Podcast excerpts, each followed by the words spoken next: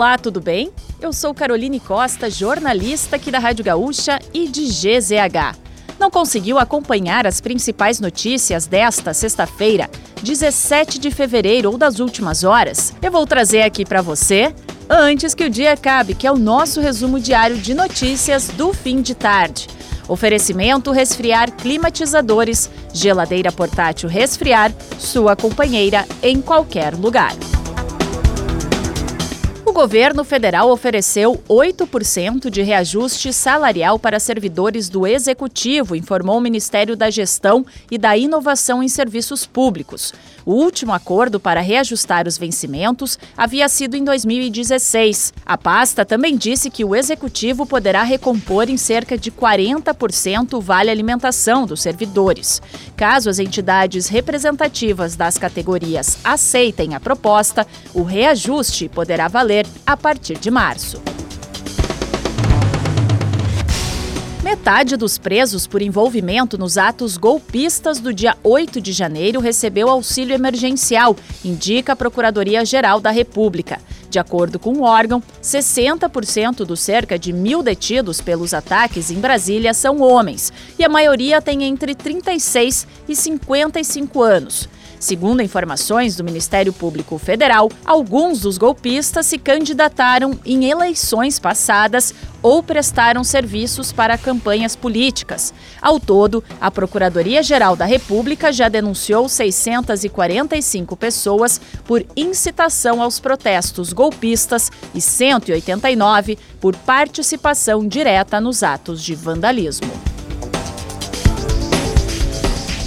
Uma mulher de 33 anos foi morta a facadas enquanto dormia nesta madrugada em Alvorada, na região metropolitana de Porto Alegre. O ex-namorado de Débora Rosana Marques da Silva foi preso em flagrante. Ele teria cometido o crime porque não aceitava o fim do relacionamento, que já tinha acabado há dois meses. Débora não tinha registrado nenhuma ocorrência ou pedido medida protetiva contra ele. Conforme a delegada, o homem tinha antecedente criminal por violência doméstica em um relacionamento anterior e chegou a ser preso em 2020. A farmacêutica norte-americana Moderna apresentou à Anvisa pedido de uso emergencial de vacina contra a Covid-19. O imunizante é bivalente e promete maior proteção contra a variante Ômicron. A partir de agora, a Anvisa tem 30 dias para concluir a avaliação da vacina para utilização temporária. A solicitação ocorre depois que o Ministério da Saúde anunciou a campanha de reforço de vacinação com imunizantes bivalentes. No Rio Grande do Sul, a campanha começou na última terça-feira.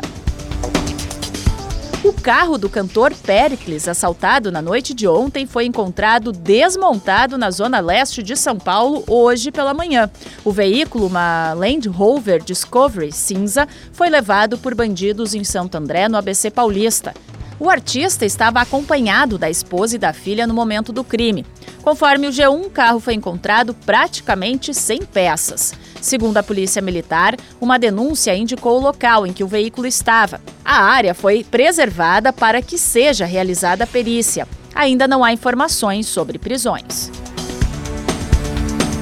E para fechar o nosso resumo de notícias, antes que o dia acabe, tem a previsão do tempo. O fim de semana de carnaval será sem chuva e com temperaturas abaixo dos 30 graus em grande parte do Rio Grande do Sul. No sábado, há risco de geada na Serra Gaúcha. Pelotas e Erechim podem marcar mínima de 6 graus. Santa Rosa deve chegar à máxima de 27. Já no domingo, tempo firme deve predominar em todo o Rio Grande do Sul, com sol e céu aberto ao longo do dia, inclusive em Porto Alegre.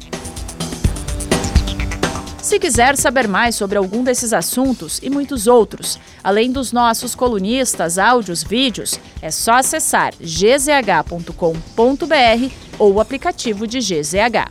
Segunda, a gente volta aqui antes que o dia acabe. Bom final de semana, até lá!